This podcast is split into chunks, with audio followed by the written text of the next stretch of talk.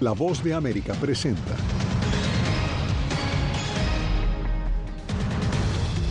La Casa Blanca asegura que no hay cambio de política hacia Venezuela tras anunciar que reanuda deportaciones a ese país. Una cachetada para las comunidades de aquí del Valle del Río Grande. La construcción de una extensión del muro fronterizo toma por sorpresa a los residentes del sur de Texas. Saqueos masivos azotan tiendas en Estados Unidos.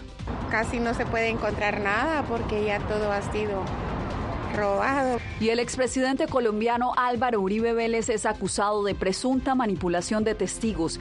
Será la primera vez que ese país lleve a juicio a un exmandatario.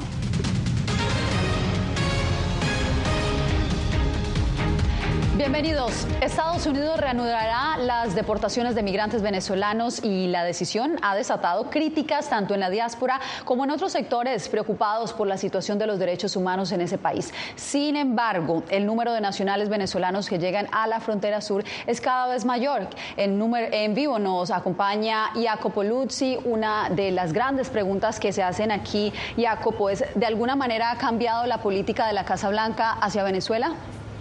Bueno, Yasmín, un vocero del Consejo de Seguridad Nacional de la Casa Blanca nos dijo este viernes que la relación diplomática con Venezuela no ha cambiado, ni su postura crítica al gobierno de Nicolás Maduro tampoco. Funcionario explicó que estas deportaciones están conformes con el derecho internacional y dan continuidad a una política de expulsión de migrantes también de Venezuela, ahora como ya se hacía para otros países. La noticia que la administración Biden reanudará la deportación de migrantes venezolanos toma por sorpresa a esa comunidad. En 2022 el presidente Biden había descartado esa opción. La posibilidad de enviarlos de regreso a esos estados no es racional. Un funcionario de la Casa Blanca le dijo a La Voz de América que no hay ningún cambio o mejoramiento en las relaciones con Venezuela y este anuncio llegó solo porque el país finalmente aceptó recibir a sus ciudadanos deportados después de muchas solicitudes. El funcionario agregó que la reanudación de las deportaciones es un esfuerzo regional para abordar el histórico desafío de la migración irregular. Nuestras sanciones a Venezuela todavía están vigentes y continuaremos aplicándolas. Seguimos apoyando firmemente la restauración pacífica de la democracia, el regreso de elecciones libres y justas y el respeto a los derechos y libertades de los venezolanos. La diáspora venezolana en Miami cuestionó la decisión de la Casa Blanca. ¿Qué le va a pedir Maduro a cambio? ¿Qué le van a dar a Maduro a cambio? Porque gratis esto no es. Y la situación en Venezuela no ha cambiado ni la dictadura ha terminado. Entre tanto, en Venezuela, el gobierno de Nicolás Maduro dijo que el programa se llamará Vuelta a la Patria, sin mencionar nada sobre la relación diplomática con Estados Unidos. La migración venezolana de los últimos años es consecuencia directa de la aplicación de las medidas coercitivas unilaterales y el bloqueo a nuestra economía que se nos ha infringido de manera ilegal, ilegítima y reñida con el derecho internacional. En el Congreso no hubo muchas reacciones a la noticia de las deportaciones. Por ejemplo, el senador de Florida, Marco Rubio, afirmó en las redes sociales que Estados Unidos no tiene que tolerar ninguna migración en masa, sin pero referirse a las repatriaciones. El secretario de Seguridad Nacional, Alejandro Mayorkas, a quien le preguntaron en México sobre las eh, repatriaciones, dijo que Estados Unidos devolverá a los venezolanos que llegaron irregularmente desde el 31 de julio de este año y se determinó, de hecho, dijo, como seguro devolver estos venezolanos después de esta fecha. Gracias, Jacopo. Justamente hablando de la situación de los migrantes venezolanos, un accidente vehicular en México dejó 18 migrantes muertos. La mayoría eran nacionales de Venezuela y Haití. El accidente se registró mientras el autobús transitaba una carretera que comunica a Oaxaca con Coagnopalán. Unos 50 migrantes se transportaban en el vehículo, dijo la Fiscalía en un comunicado. Entre los muertos se encuentran 13 hombres, dos mujeres y tres menores de edad. El siniestro dejó a otras 27 personas heridas. Por sorpresa, les tomó a los residentes del condado Starr el, en el estado de Texas la noticia de la administración Biden de reanudar la construcción del muro fronterizo. Víctor Hugo Castillo recogió sus testimonios. Las comunidades vecinas del segmento del muro que será construido en el sur de Texas manifestaron su sorpresa por la decisión de la administración Biden de reactivar la obra. Básicamente una cachetada para las comunidades de aquí del Valle del Río Grande. Por tanto tiempo hemos estado abogando para que la administración Biden haga más para poder dar una, una bienvenida con dignidad a las personas que están tratando de llegar a buscar asilo. Nos pescó de, sorpresa porque nosotros estábamos en la creencia, el presidente Biden había dicho que ni un pie más de, de muro. Tanto Biden como el secretario de Seguridad Nacional de Estados Unidos Alejandro Mayorkas, aseguran que el muro no es la respuesta y que legalmente los fondos no se pueden desviar. El proyecto de construcción reportado fue apropiado, financiado durante la administración anterior en 2019, y la ley exige que el gobierno utilice estos fondos para este propósito. Las organizaciones que proveen atención a los migrantes dicen que es más importante el aspecto humano que las barreras físicas. Si nuestros líderes tomaran la responsabilidad de buscar soluciones para atender esto, eso sería mucho mejor de, construir muros que posiblemente ni van a funcionar. Mallorcas insisten que han pedido repetidamente al Congreso que rescinda este dinero para darle otro uso, pero que no lo han hecho y están obligados ahora a seguir la ley. Esta administración cree que una seguridad fronteriza eficaz requiere un enfoque más inteligente e integral, que incluya tecnología de vigilancia fronteriza de última generación y puertos de entrada modernizados. Ese muro se debía estar construyendo en Del Río, en Eagle Pass, en Tijuana, en El Paso, en otros lugares donde están pasando miles. Víctor Hugo Castillo, Voz de América, McAllen, Texas. Terminó el tercer diálogo de alto nivel celebrado entre las máximas autoridades de México y Estados Unidos. En la reunión se abordaron temas como la crisis migratoria, acciones para frenar el tráfico de drogas sintéticas y de armas y seguridad fronteriza. Anareli Palomares nos trae las conclusiones.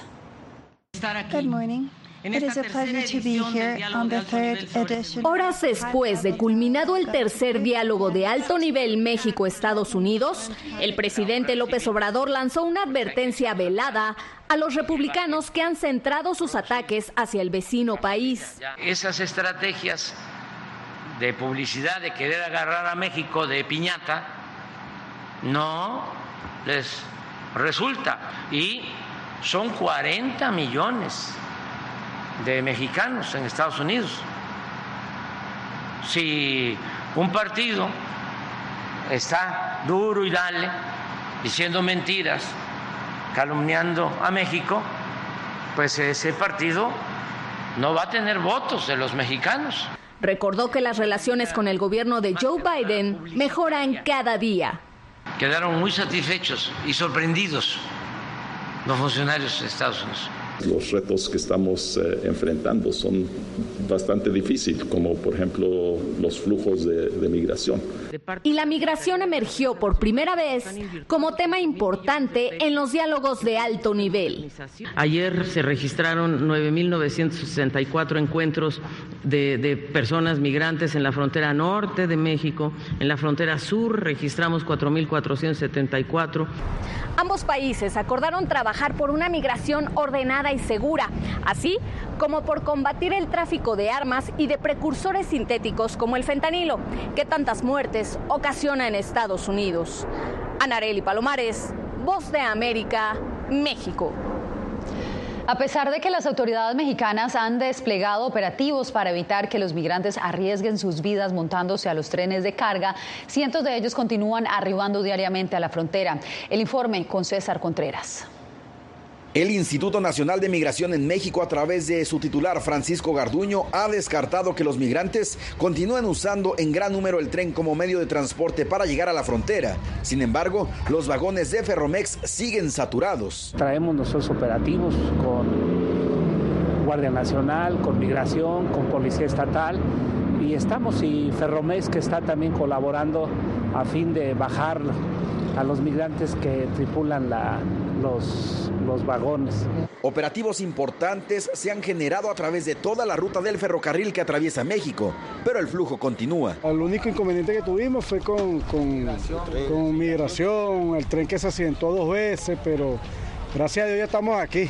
El gobierno mexicano ve difícil que el tráfico de migrantes disminuya por sus regiones fronterizas. Mientras Estados Unidos siga abriendo las, las puertas de su frontera y dejando pasar a excepcionalmente algunos grupos, familias, menores, gente vulnerable, pues es una llamada este, para que concurran a este espacio y línea migratoria. Quienes ya llegaron a la frontera se muestran agradecidos y listos para entregarse a las autoridades norteamericanas. Hemos sufrido, hemos pasado una travesía dura, pero gracias a Dios hemos llegado hasta acá. Autoridades mexicanas invitan a los migrantes a evitar viajar sobre el tren. Ponen en riesgo su integridad y su seguridad, como ha acontecido en muertes muy lamentables cuando se caen del ferrocarril. César Contreras, Voz de América, Ciudad Juárez, México. El alcalde de Nueva York, Eric Adams, visita la ciudad de Quito, Ecuador, esto como parte de su gira por Latinoamérica. El alcalde busca conocer de primera mano las motivaciones y circunstancias de las olas de migrantes hacia Estados Unidos que han generado una crisis en la Gran Manzana. Néstor Aguilera nos informa. El alcalde Eric Adams visitó un hogar refugio y una fundación como parte de las primeras actividades que desarrolló en la capital ecuatoriana, luego de su primera parada en México. Cerca del mediodía de este viernes, Adams fue recibido por el canciller ecuatoriano Gustavo Manrique. Allí se refirió a la grave situación que enfrentan quienes deciden emprender una aventura hacia Estados Unidos. Estamos hablando de seres humanos. Son niños. Son familias.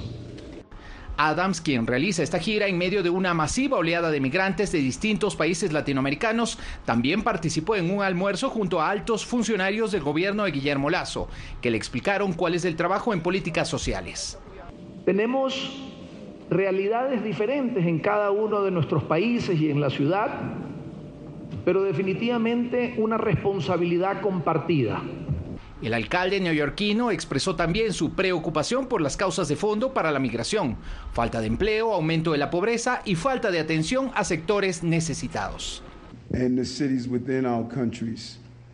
Yo creo que en todas partes del mundo eh, las ciudades están lidiando con situaciones similares. ¿sí? Y he visto que los esfuerzos que han hecho para recibir a los inmigrantes, procesarlos y darles alguna respuesta a sus necesidades eh, es común.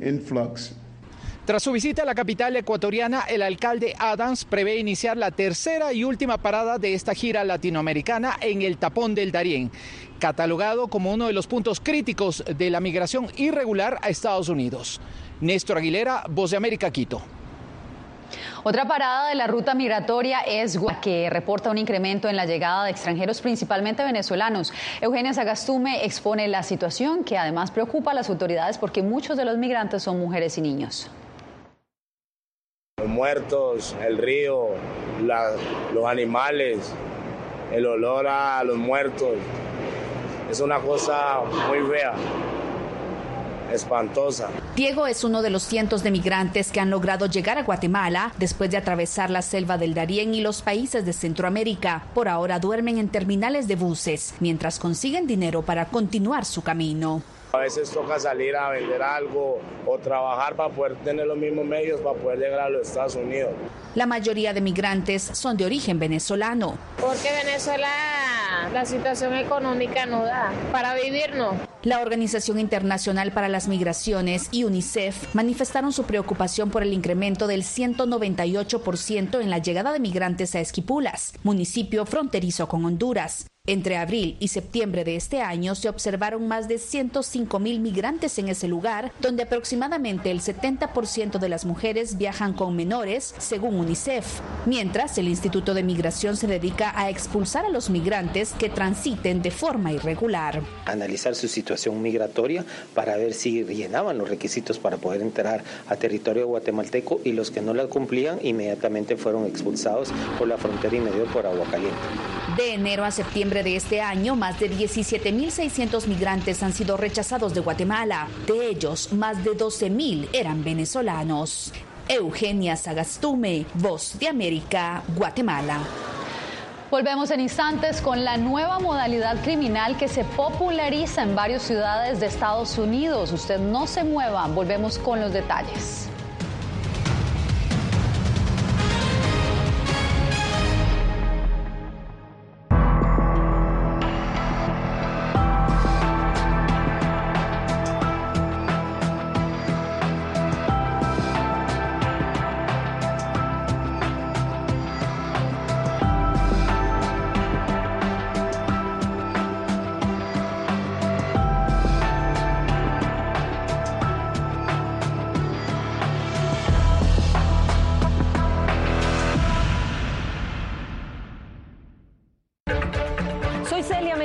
Corresponsal Internacional de la Voz de América.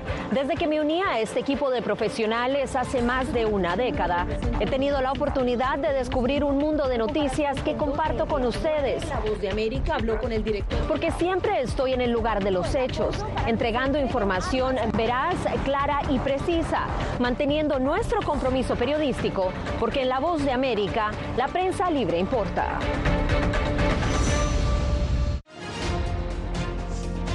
Actualidad. Que la inteligencia artificial va a estar presente en nuestro día a día. Intentan sacarse de encima a trabajadores. Análisis. El cambio climático está teniendo muchísimos impactos. Que afecta siempre a los más vulnerables. La región necesita ayuda. Debate. Proteger a las escuelas con armamentos. Es una total eh, ridícula, es algo inverosímil. Con la información más allá de los titulares. Todas las semanas por La Voz de América. Desde Washington, le saluda Gonzalo Abarca. Hola, soy Oscar Ortiz Barahona, corresponsal La Voz de América. Ser La Voz de América desde Honduras me permite conectarme con todos ustedes, nuestras audiencias en todos los países del continente, ofreciendo información veraz sobre los temas que más te impactan. Honduras y los Estados Unidos han ejercido labores humanitarias de 40 viviendas. Desde perspectivas humanas y con base en hechos, te informamos para que seas tú quien formes tu propia opinión, porque La Voz de América, la prensa libre, importa.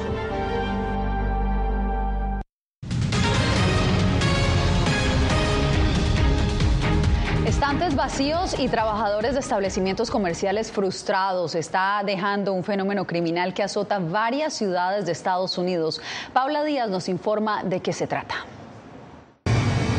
Estas imágenes de estanterías vacías no muestran un problema de desabastecimiento.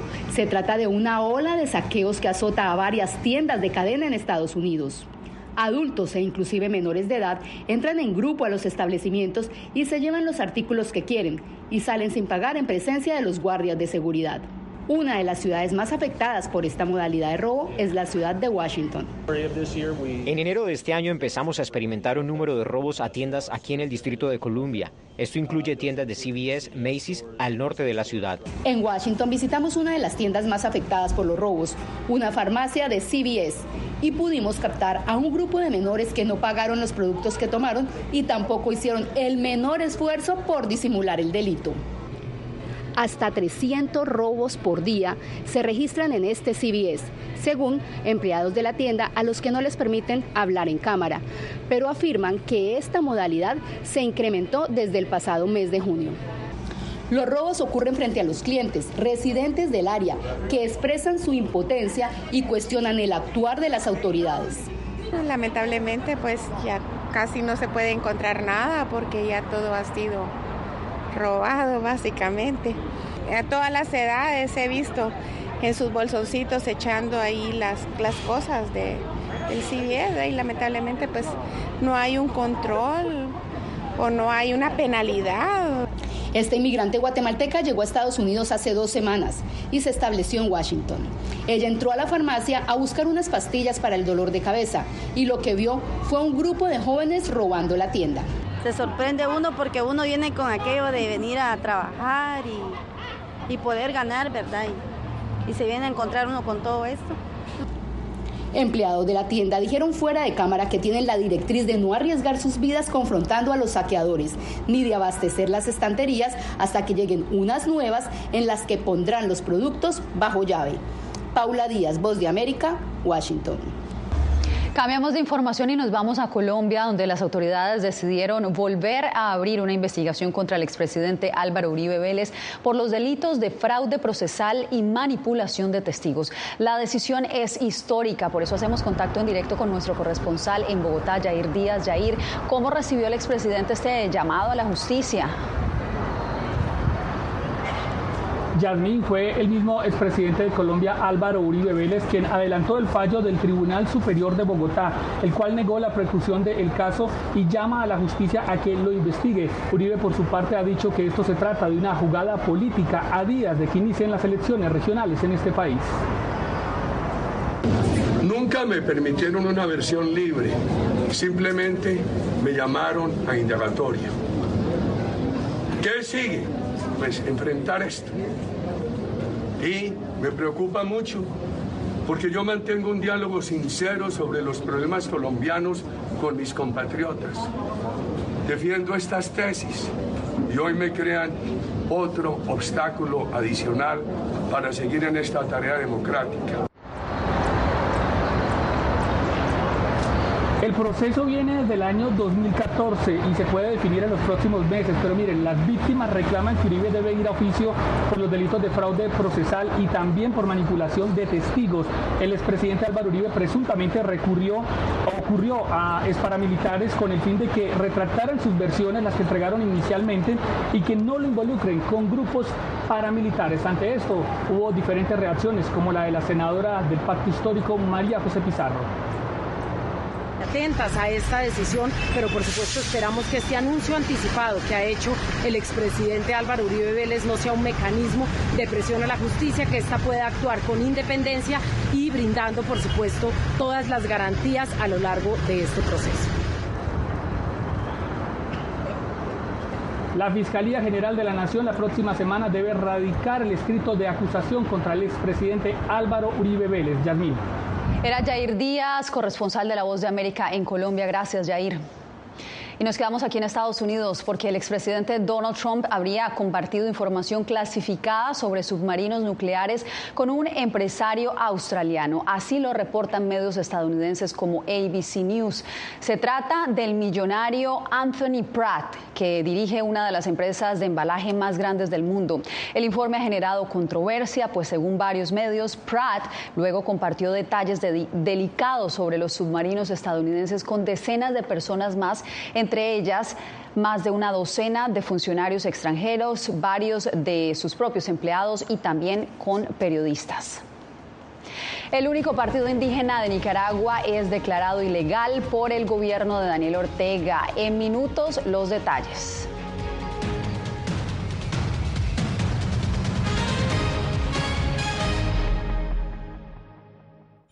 Hola, soy Natalisa Las Guaitero, conductora de La Voz de América. Desde pequeña desarrollé un gran deseo por darle voz a aquellos que son invisibles por una u otra razón. Ya ha sido reforzada. Me enorgullece ser parte de La Voz de América, un equipo en el que ética y la búsqueda de la razón en el norte. Ser periodista es una gran responsabilidad porque somos defensores de principios de libertad y para mantenerlos, la prensa libre importa.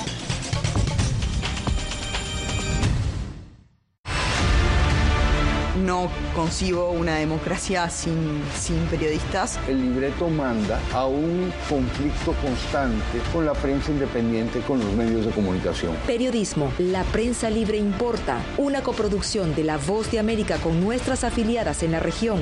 Se ejerció esta profesión con mucho eh, miedo. ¿Cuántos periodistas van muertos ya?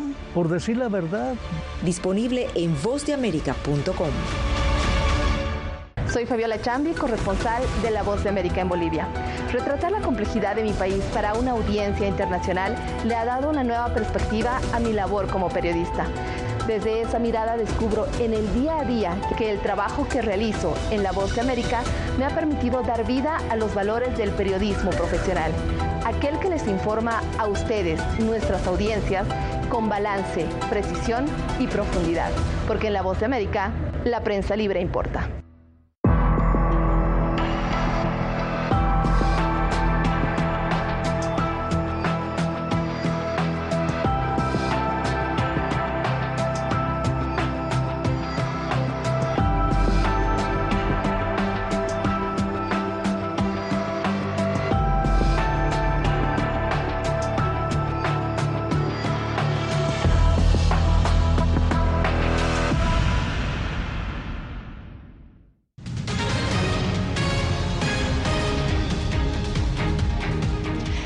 Antesala de las elecciones regionales, Nicaragua declaró ilegal al único partido indígena de la oposición.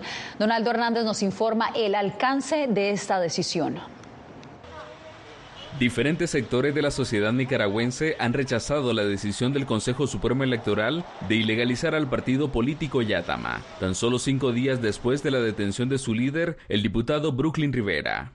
Pienso que es un gran retroceso retroceso en primer lugar para los pueblos indígenas y afrodescendientes. Arremeten contra un partido eh, regional, un partido indígena, un partido que tiene una historia política importante.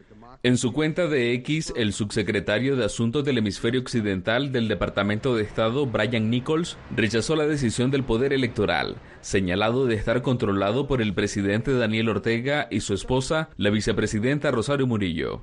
Ortega Murillo ilegalizó el partido político Yatama para seguir silenciando las voces disidentes. Los miembros de las comunidades indígenas de Nicaragua tienen derecho a todas las libertades fundamentales consagradas en la Declaración Universal de Derechos. El politólogo José Antonio Peraza explica que con la ilegalización de Yatama y todos los partidos políticos de oposición se ha violentado la constitución política. Y sin ese respeto a las libertades, a la constitución y a lo que dicen las leyes, va a ser imposible defender el derecho de los pueblos indígenas, de los afrodescendientes y de todos los nicaragüenses. La ilegalización del partido Yatama se da previo a las elecciones regionales que se celebrarán en noviembre de 2024. Donaldo Hernández, Voz de América. La activista iraní encarcelada Narges Mohammadi ganó este viernes el Premio Nobel de Paz en reconocimiento a su incansable campaña a favor de los derechos de las mujeres y la democracia y contra la pena de muerte.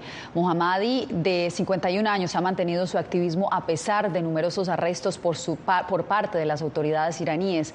Ella ha sido una figura destacada de las protestas encabezadas por mujeres que se originaron por la muerte el año pasado de una mujer de 22 años bajo custodia policial. El gobierno teocrático de Teherán acusó hoy al comité de politizar los asuntos de derechos humanos y de actuar de manera injerencista.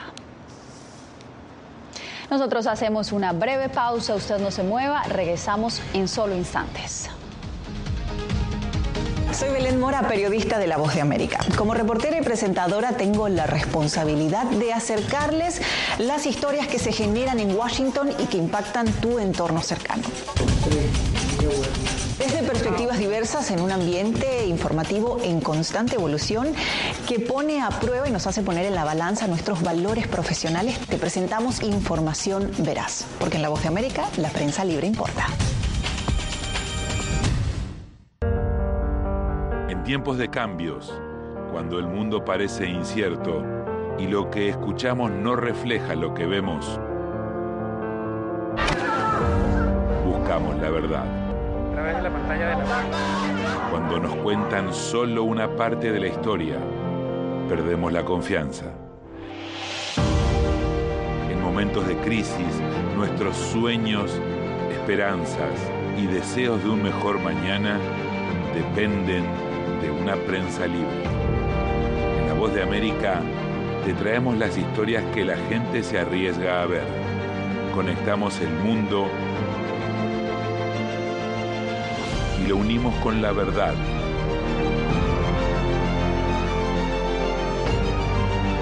En La Voz de América te presentamos el panorama completo.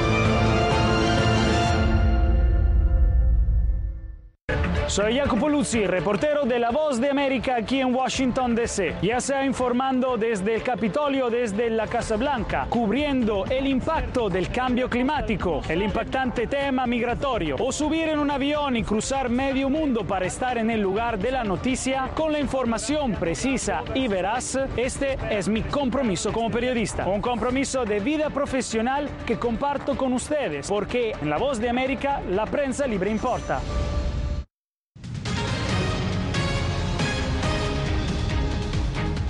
Messi ha sido galardonado y homenajeado por muchos, pero esta vez el Circo du Soleil lo tiene en el centro de su nuevo espectáculo. Acróbatas vestidos con colores brillantes recrean las jugadas de fútbol inspiradas en Messi, protagonizan también el show llamado Messi 10 que se inauguró la noche de este jueves en, en Buenos Aires. Un espectáculo en el que también estuvo involucrado el astro del fútbol, quien hizo varias recomendaciones, como la importancia de retratar también a su familia en su historia de vida, algo muy propio de nuestro campeón mundial.